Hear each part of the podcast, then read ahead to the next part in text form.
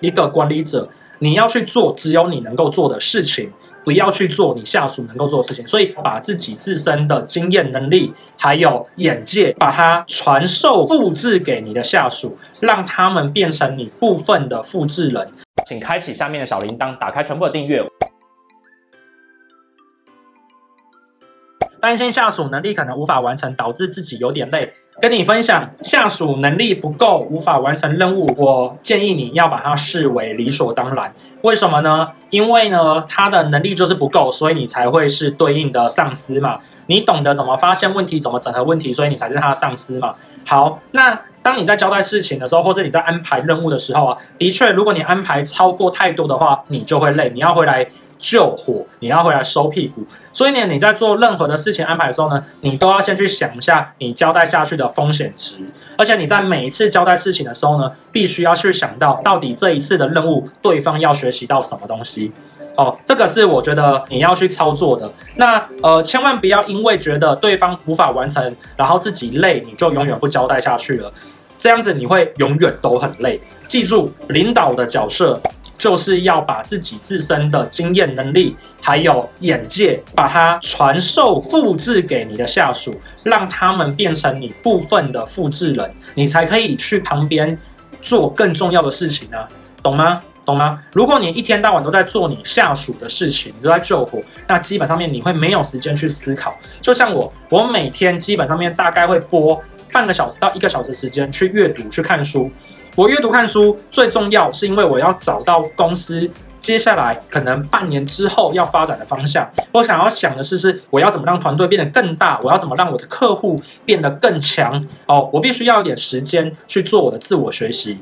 那这些时间呢，好了之后，我还要去做规划。如果我把这些时间都把它剥夺掉了，那基本上面你就不会进步了。所以你必须要花时间投入在只有你能够做的事情上面。哦，切记。你有很多的时间，一个领导者，一个管理者，你要去做只有你能够做的事情，不要去做你下属能够做的事情。所以千万不要把你下属的工作捡回到你身上做，除非他真的已经爆掉了。OK，跟你分享。还有一个伙伴呢，他有问了一题说，如果他已经教了下属好几次了，事情还是做不好，东漏一点西漏一点，像改考卷，每次看到都很生气，到底该怎么办？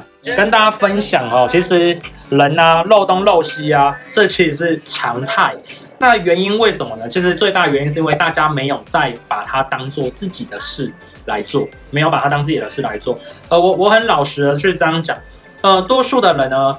在工作或是在做呃其他事情的时候，其实有点进入到 autopilot 的状况，就是他是凭着身体的呃肌肉记忆去做这件事情，所以就漏东漏西。像我自己最容易掉东西的时候是什么时候呢？就是我去买东西的时候呢，然后我可能会忘记带钥匙，或者是呢我买完东西之后呢，然后可能会忘记拿东西，因为那个时候呢，其实我是在 autopilot，就是自我巡航的这个这个状况上面。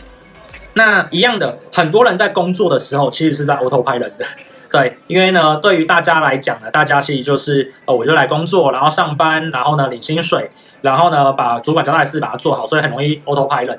那呃，我我只能这样讲，如果今天你是领导，你是管理职，你希望降低 autopilot 所造成的这个漏洞漏西的话呢，有一个工具呢，你可以好好的去使用，叫做 checklist。嗯，我都会这样子去跟我的呃伙伴们去讲，就是说，可能你如果你觉得自己记不住的话，你就是拿着一个小本本，然后呢。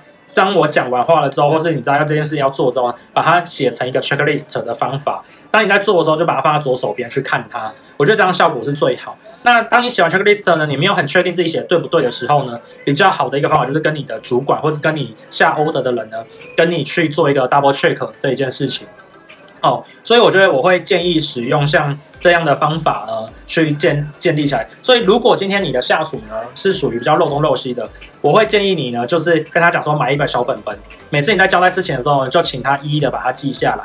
记完了之后呢，跟你 double check 他接下来要做些什么事情，跟你 double check 一下。这样子呢，如果他在漏东漏西呢，本质上面呢，他就是记爽的。哦，那这个时候呢，你也可以不用这么的花这么多的心思去去培育它。哦，其实这是一个简单的检核点。对，那如果呢，你自己是属于很容易漏东漏西的类型的人呢，那该怎么办呢？那我会建议你呢，自己要有一个小本本。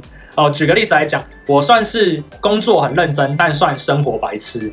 对，所以呢，基本上面呢，我在生活上面呢，会有很多的我自己的生活笔记，哦，就是怕我自己忘东忘西，所以呢，我我自己在生活上面是有一个 checklist 本的，但是呢，我在工作上面，我的脑袋极好，我就是讲过的话、做过事，我基本上是记住的，我跟你分享。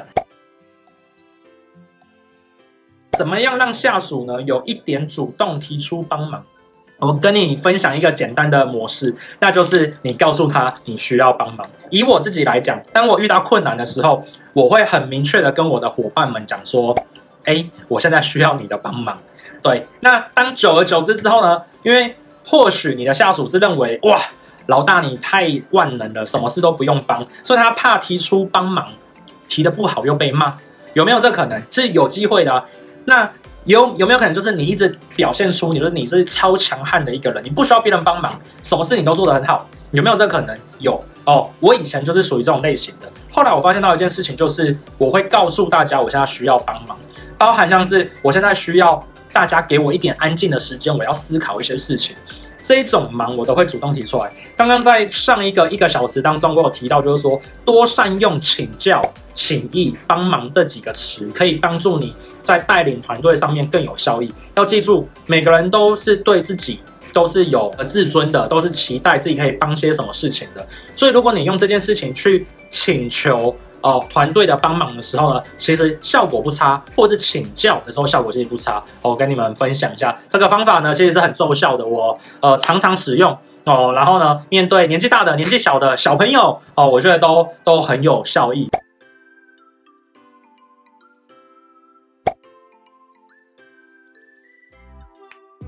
有时候在带团队的时候啊，你明明看到前面有坑，你甚至不要叫他，让他去踩坑，可能会帮助他成长。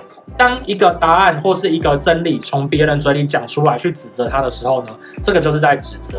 但如果他今天他自己讲出来的时候呢，他这叫做自我反省。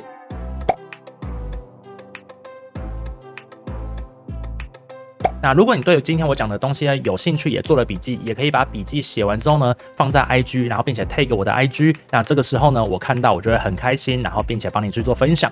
知道跟做到之间的差距在于努力的执行跟练习。那今天呢，都跟你分享的这些观念了，那记得要去做它哦。好，那马克凡生活 CEO 会在每周一跟周四晚上的九点去做固定的更新跟跟片。那我们的内容都是在讲一些创业、一人企业、自我成长、行销趋势等相关议题。如果你喜欢的话，请开启小铃铛订阅。好，那我们今天的马克凡生活 CEO 就到这边，拜拜。